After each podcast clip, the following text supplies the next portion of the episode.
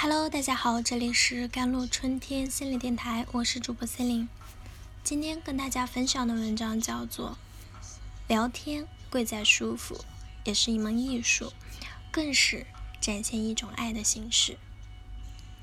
有人说，聊天能把一个人的情绪提升到极致，要么兴奋，要么愤怒。深以为然，因为聊天能够促使人的大脑神经。变得敏感，也变得越来越细腻。各种讯息铺天盖地，究竟是糖衣炮弹，还是充满火药？一切皆在聊天界面上的字里行间。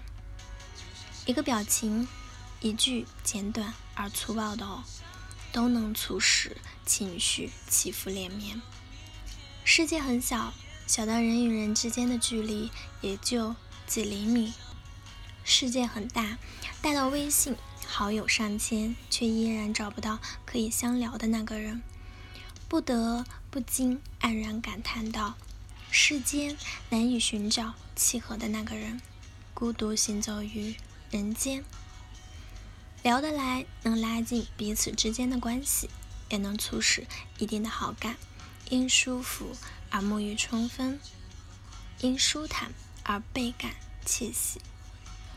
电影《秒速五厘米》有句台词说：“也许我们互相发了一千多条信息，但是我们的心却没有拉近一厘米。”有的人认识三五年，彼此的心毫无波澜；有的人认识三五天，内心充满了波澜起伏。就好比网上那句：“我说大海很美，你却说它淹死过很多人吧。”终于明白了所谓的“话不投机”。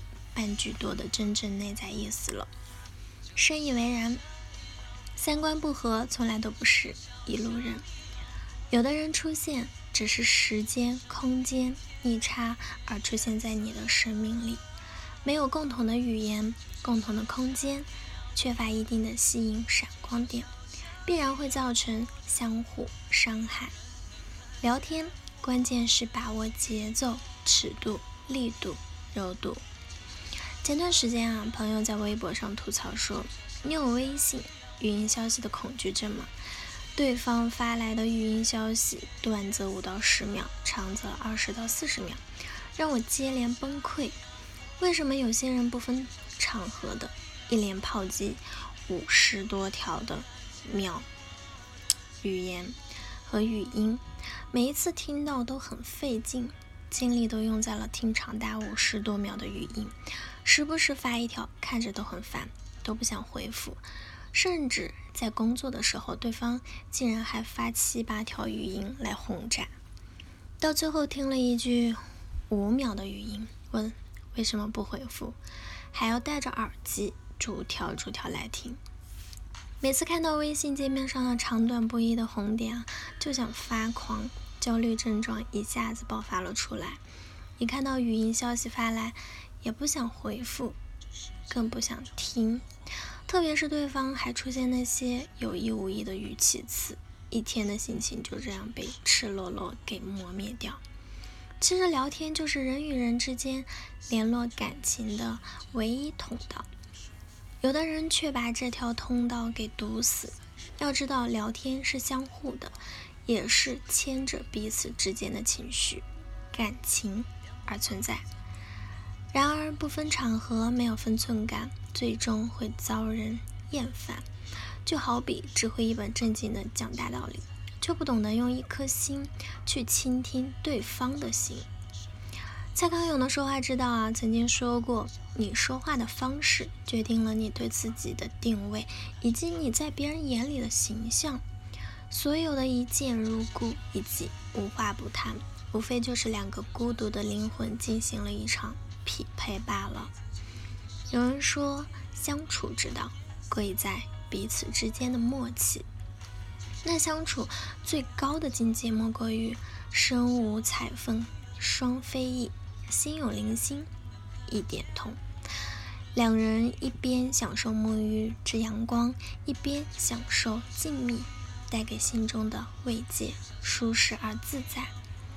所看之物。所想之事、所谈之事，往往不谋而合，而倍感欣喜若狂。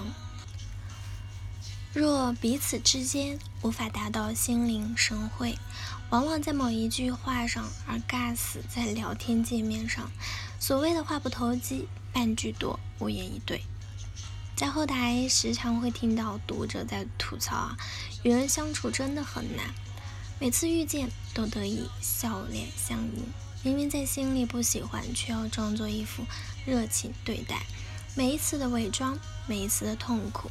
都给予了心里带来沉重的打击，三观不合却要委曲求全的迎合对方，哪怕在微信聊天中不停的找话题，以至于不让彼此冷场。一旦迁就久了，迎合久了，心里一点点变态了，扭曲了，以至于失去了自我。记得成为简·奥斯汀一书说。不要在任何东西面前失去自我，哪怕是教条，哪怕是别人的目光，哪怕是爱情。舒服的感情莫过于久处不厌，相处不累，彼此交谈轻松自在，相聊甚欢，畅所欲言，犹如沐清风。其实，人生来来往往，难难免会遇见一些人，一些事。也会告别一些人，断离一些事。